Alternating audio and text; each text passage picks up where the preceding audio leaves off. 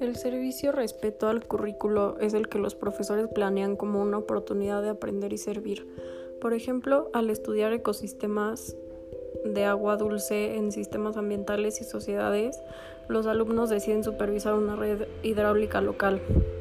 Yo pienso que dos materias que podríamos juntar para hacer un proyecto interdisciplinario que sea servicio comunitario son informática y matemáticas, ya que podríamos eh, dar clases de matemáticas online a niños que las necesitan y tienen acceso a una computadora o buscar donaciones de computadoras, cosa que no es tan difícil de hacer.